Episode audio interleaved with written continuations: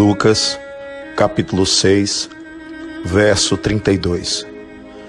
E se amardes aos que vos amam, que recompensa tereis? Também os pecadores amam aos que os amam. Jesus deixa claro que o amor ao amigo, o amor àquele irmão, o amor a quem nos ama, já tem em si a sua recompensa. Mas o verdadeiro diferencial que Jesus nos apresenta está em amar aqueles que não têm nada a nos devolver, não têm nada a nos compensar, aqueles que de alguma forma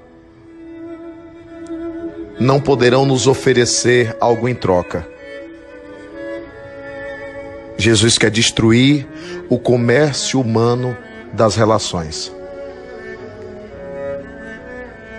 Por afirmar que o verdadeiro amor, ele é desinteressado, e que o verdadeiro amor não quer nada em troca, e que o verdadeiro amor simplesmente ama por amar, mesmo que não tenha qualquer forma de compensação.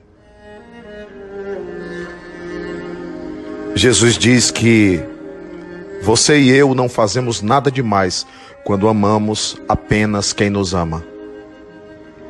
Que é preciso amar aqueles que não estão em condições de nos devolver. E até aqueles que nos devolvem e pagam com a ingratidão. E aqueles que nos devolvem e pagam com a maledicência e aqueles que nos devolvem e pagam com ódio, e aqueles que nos devolvem e pagam com a tentativa de nos prejudicar.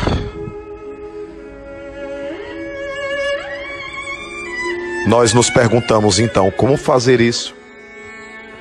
Que façanha é essa do Evangelho?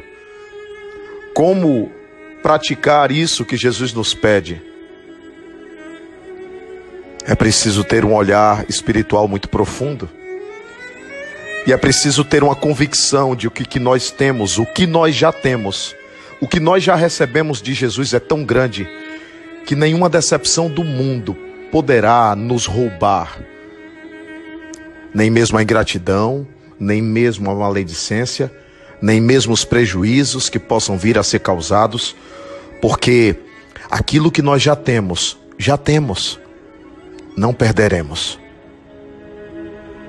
mas perdemos quando sintonizamos com o mal, perdemos quando queremos nos vingar, perdemos quando queremos responder na mesma moeda. Precisamos de evangelho na atitude.